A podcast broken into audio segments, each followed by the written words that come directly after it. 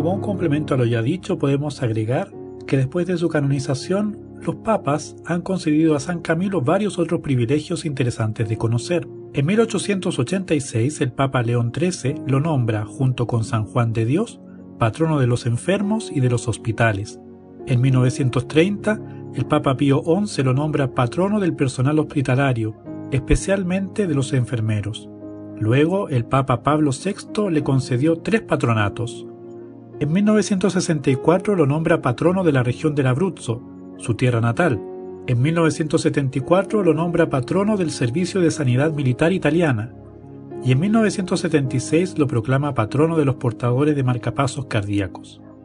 No solamente ha tenido reconocimientos pontificios San Camilo, sino que en 1914 tuvo un reconocimiento civil de parte de las autoridades de la ciudad de Roma.